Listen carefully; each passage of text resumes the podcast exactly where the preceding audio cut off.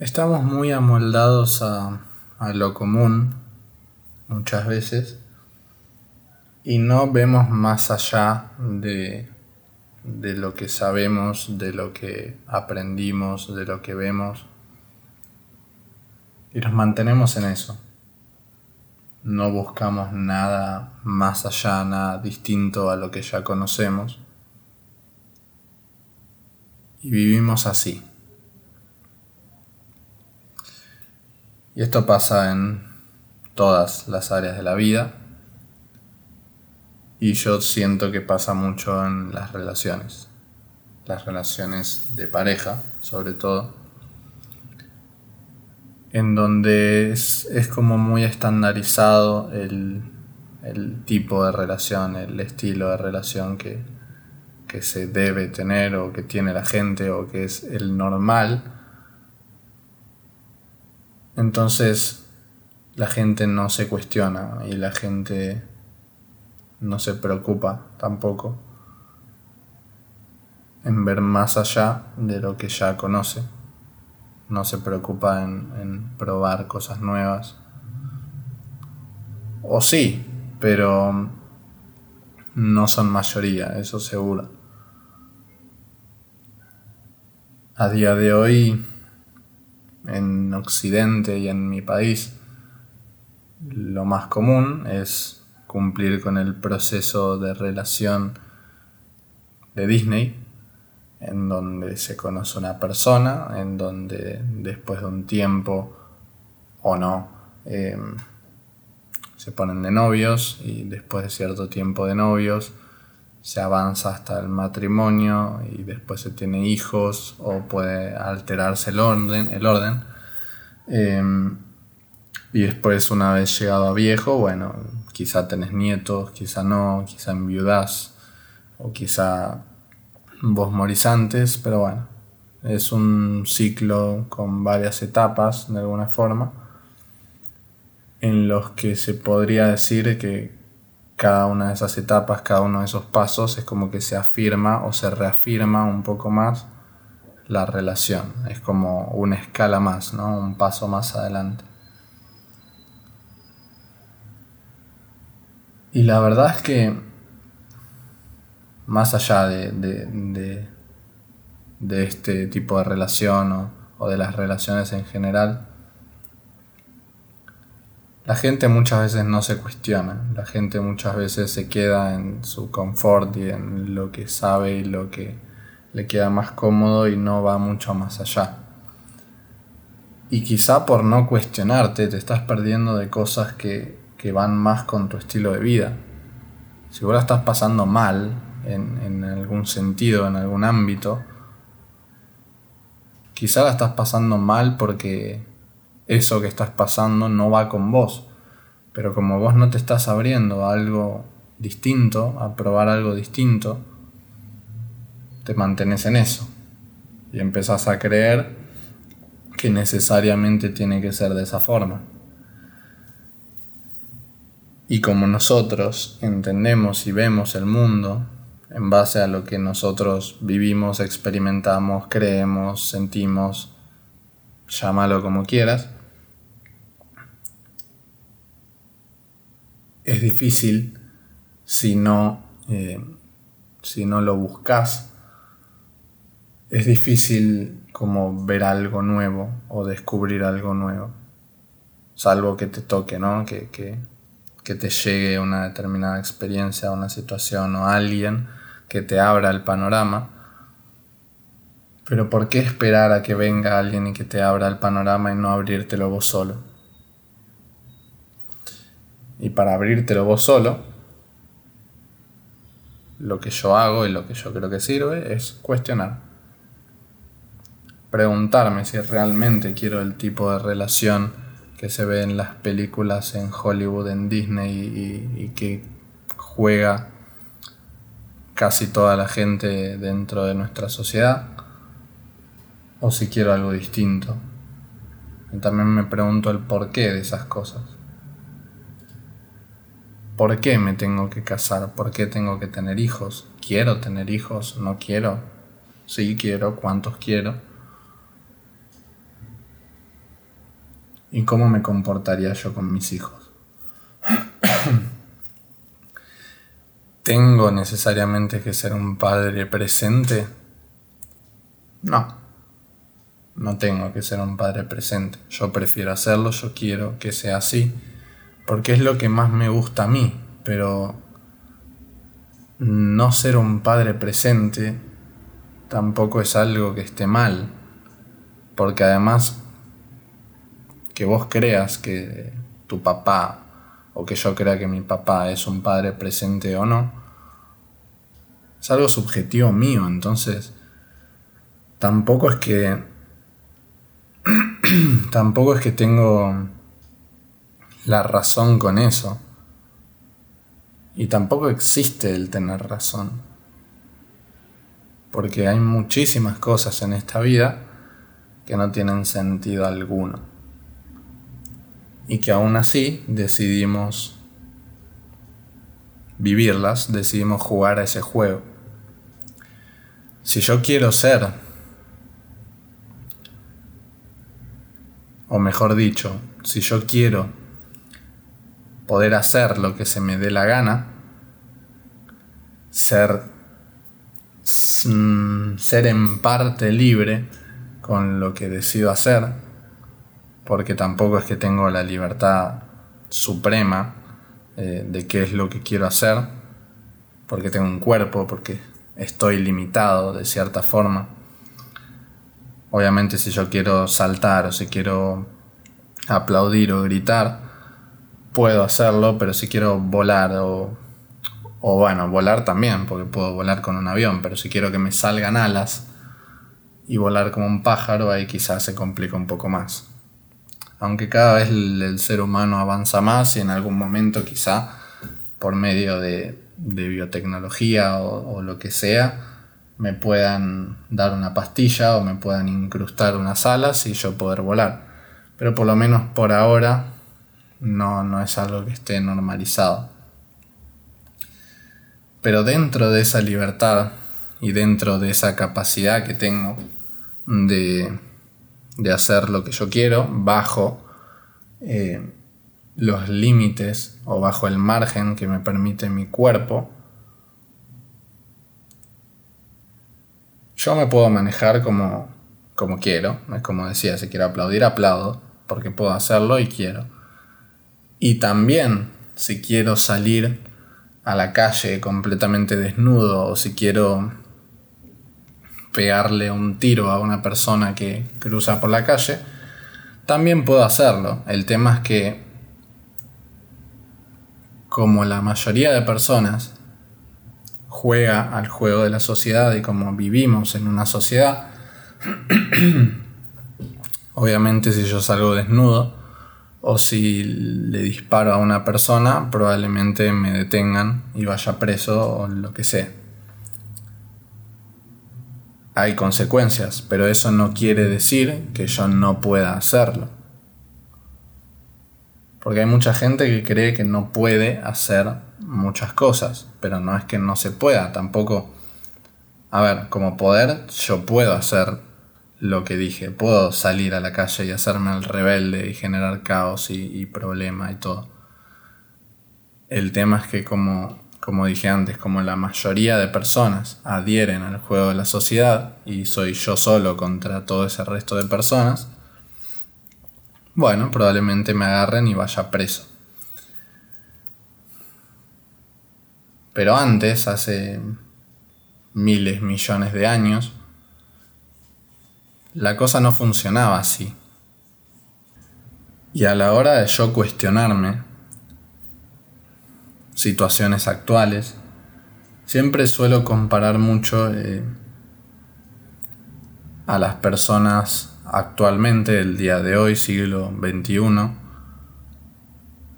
con cómo era el hombre hace millones de años.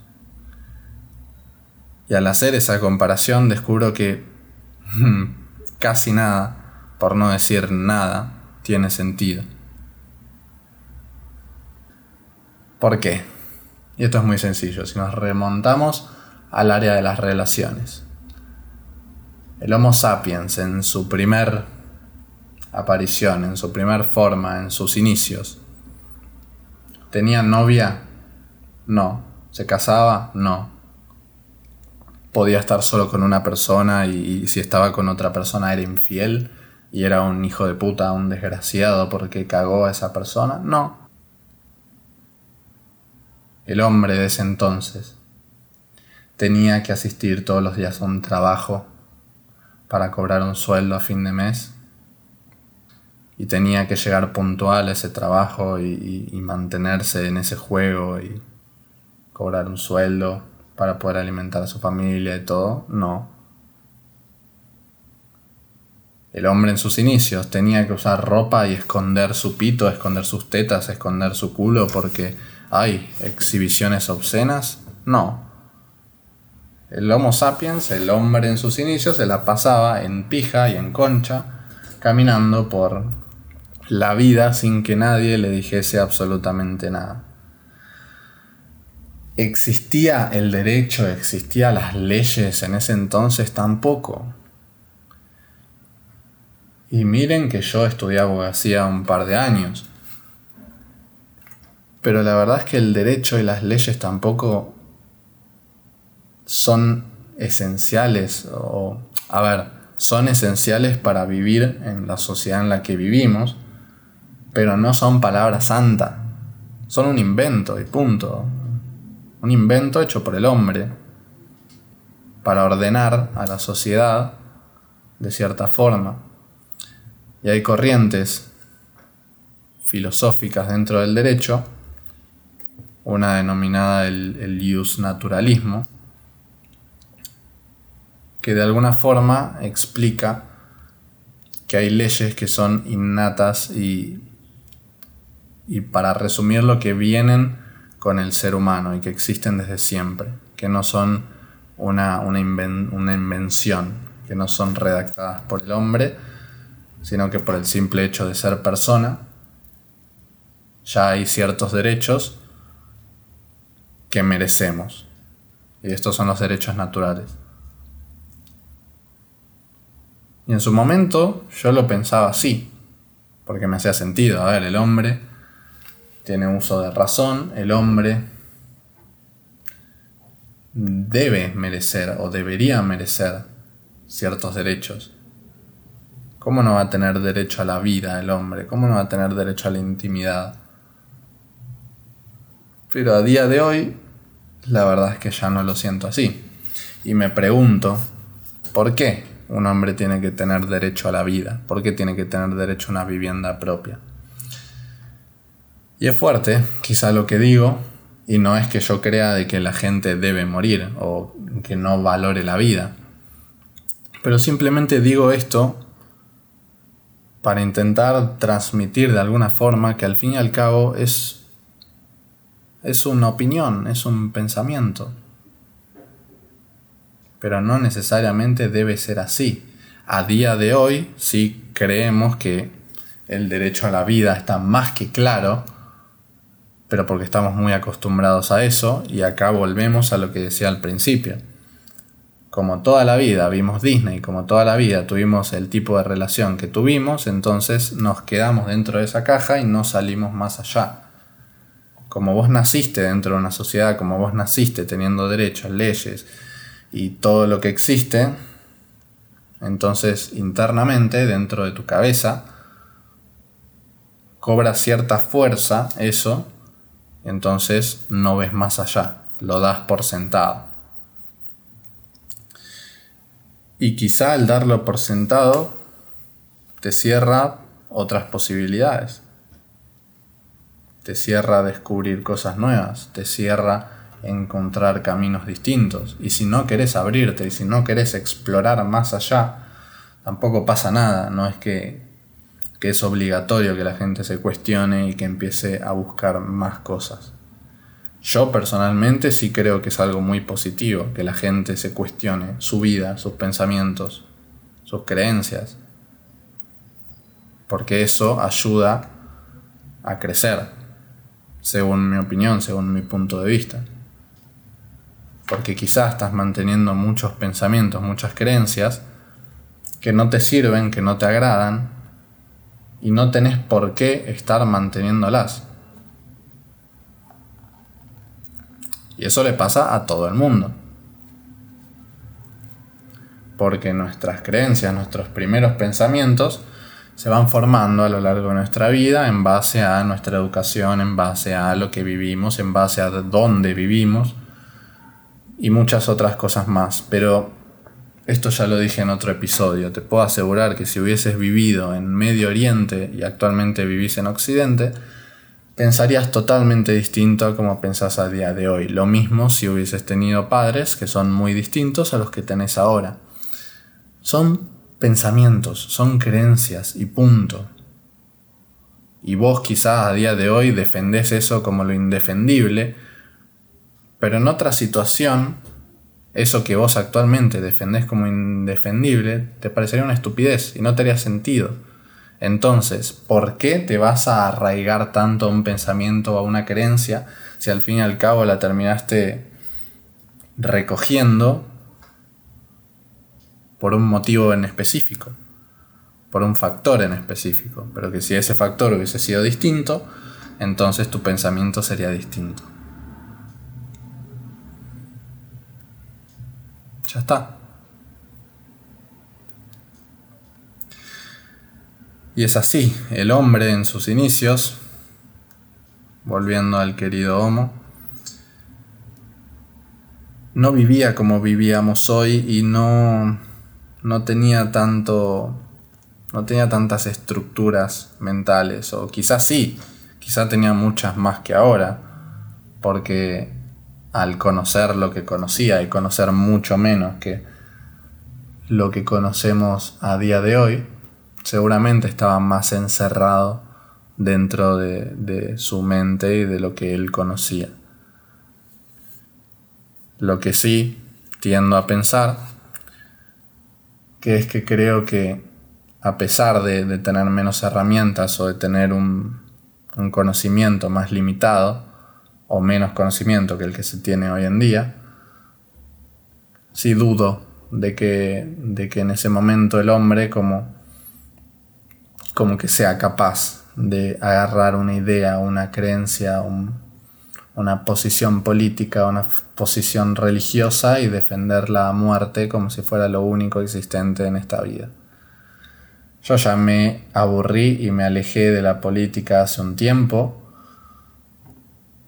porque sí, porque me cansé, no, no siento que, que me ayude a mí, no siento que, que que me importe, pero no porque no me importe la política o el, o el bien común del pueblo, el bien común político, sino porque simplemente la política, cómo existe actualmente y cómo se juega a la política actualmente, no me gusta y no quiero jugar ese juego, no decido jugar ese juego, lo mismo que con lo religioso.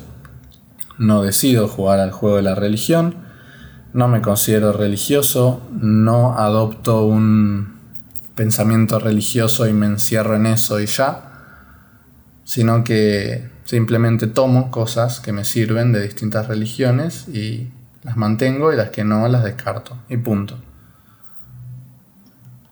Y con lo político directamente pienso que creer que va a venir un gobernador, un presidente y te va a cambiar la vida es una estupidez. Y también es un patrón, es un punto. Porque si vos estás esperando que venga alguien y te cambie la vida, tampoco estás teniendo mucho control de la tuya. Y ahora te pregunto, ¿qué pasa si viene un candidato, viene un gobernador que no cumple con esas exigencias que tenía vos, que tenías vos? Que a veces te cagó la vida, te la arruinó esa persona yo prefiero no meterme en ese juego e intentar tomar el control de mi vida por mi vida y no por nadie más. Y pienso y actúo y me muevo haciendo de cuenta de que no existen los políticos o de que siempre las condiciones económicas, sociales van a ser las peores. Y ya está. Y si viene un gobernador, un presidente o quien sea y mejora la situación económica del país y eso se ve reflejado en, en mi vida y noto que existe una mayor facilidad de la que había antes a la hora de, no sé, de vender lo que vendo o, de lo que sea, genial. Pero si no le existe, no me importa. De alguna forma como que me preparo a eso. Por eso es que no juego el juego. Y con la religión lo mismo. Si vos crees que lo que vos pensás es así y no puede ser de otra forma, genial. Yo no comparto. Y hay muchísima otra gente que no comparte. Y hay cientos y habrá miles de, de religiones. Yo personalmente creo que dentro de tantas religiones, obviamente hay religiones que dicen cosas distintas, entonces todas las religiones para mí en algo la pifean, en algo, sea mayor, sea menor, pero todas tienen errores. Quizá haya alguna que se acerque más a la realidad o quizá no, pero al fin y al cabo da igual, ¿qué me importa saber qué es lo que viene después de la muerte ahora? ¿Me genera curiosidad? ¿Me gustaría saber? Sí, quizás sí. Pero ¿qué me cambia? O sea, imagínate que ahora viene un, un ángel, un genio de la lámpara o quien sea, y te dice cómo es exactamente la vida y qué viene después de la muerte y qué somos y bla. Ya lo sabes, listo, ¿y ahora? hasta que no te mueras no lo vas a, vivir, no lo vas a experimentar. Y si tu vida actualmente te gusta muy poco y preferirías vivir eso que sigue después de la muerte, quizá te pegarías un tiro. Pero mundialmente toda la gente tiene tanto tanto quilombo con eso y tanta ansia de demostrarle al otro que su pensamiento es el correcto y que el del otro no es así. ¿Con qué finalidad?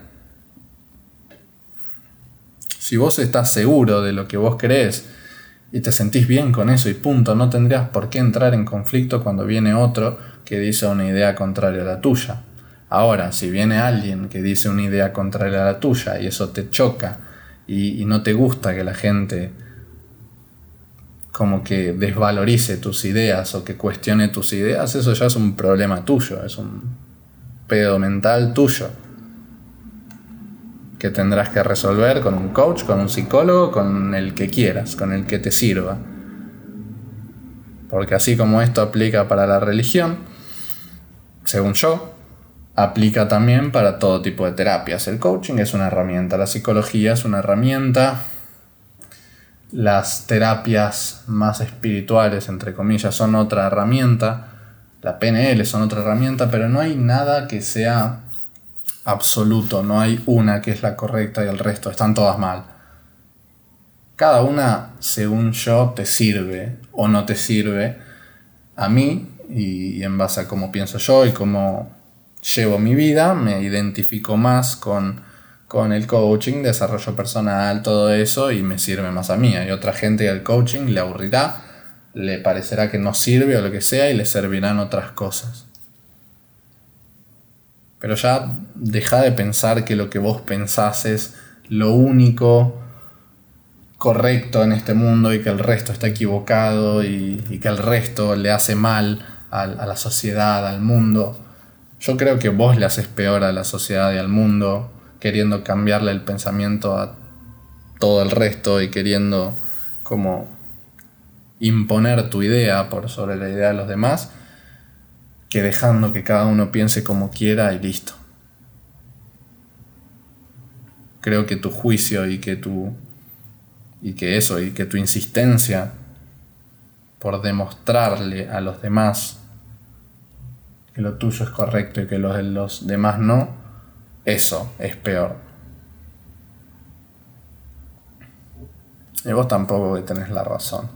Ni yo tampoco. Todo lo que estoy diciendo en este, en este audio y en todos los otros audios que tuve, tampoco es ninguna verdad absoluta ni nada. Es mi pensamiento, mi opinión y listo. Si te choca, jodete. No me escuches. Y si estás seguro de vos mismo, tampoco tendría por qué chocarte lo que yo te digo. Porque si te molesta que yo diga lo que digo y que contraríe tus ideas, entonces estás dándome poder y estás queriendo demostrarme a mí que estoy equivocado. Entonces, fíjate que yo simplemente me pongo a hablar cosas, me pongo a decir lo que pienso, y vos ya estás queriendo demostrarme a mí algo. Entonces te estás enfocando en lo exterior y estás teniendo más ganas de que lo externo y que las otras personas te den esa seguridad sobre tus ideas que vos mismo sobre las tuyas. Porque otra vez, si vos tan seguro estás sobre tus ideas y tanta confianza en vos tenés y tenés amor propio, no deberías por qué querer que otra persona cambie su pensamiento. Y ponele que descubrís la cura del cáncer, el típico ejemplo. Y no sos médico ni nada, pero la descubriste y vas y se la querés decir a las otras personas, pero la gente no te cree y no te da pelota. ¿Cómo actuarías vos frente a eso? ¿Qué harías? ¿Seguirías insistiendo? ¿Seguirías queriendo cambiarle el pensamiento a la gente y que, y que vea de que encontraste realmente la cura o no.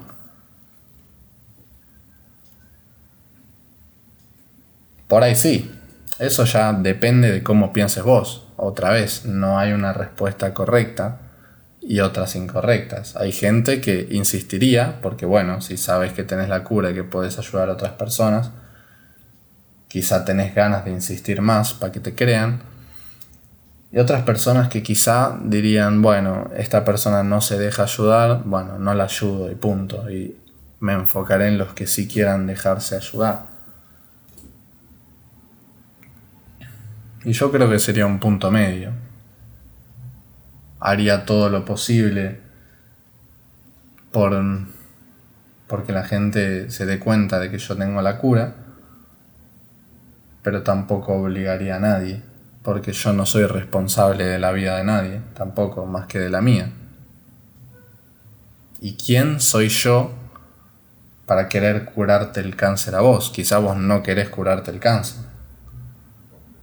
Esto es como en la película de Los Increíbles. Que en un momento Mr. Increíble salva a un tipo que se quería suicidar y el tipo después le reclama porque lo salvó si se quería suicidar. Es lo mismo. ¿Quién sos vos para querer cambiarle la vida a otro? ¿Quién sos vos para dominar el mundo, para cambiar el planeta? Eso es ego puro. La gente que dice, no, quiero cambiar al mundo, quiero cambiarle la vida a las personas. ¿Y vos quién sos para cambiarle la vida a las personas? yo creo que las personas cambian su vida por ellas mismas. Y si vos serviste de alguna forma dentro de ese proceso y esa persona se queda con cosas tuyas, genial, pero vos no cambiás vidas. Y todo esto te lo digo para que te cuestiones un poco más, para que pienses más allá de lo que ya sabes. Y quizá te sirve, quizá no, quizá compartís, quizá no, pero la verdad es que yo actualmente pienso de que casi nada en esta vida tiene sentido. Pero no por eso pero no por creer que nada tiene sentido, voy a vivir amargado, voy a vivir resignado o lo que sea. Sentido no tiene, pero bueno, le doy yo un sentido. Y ya.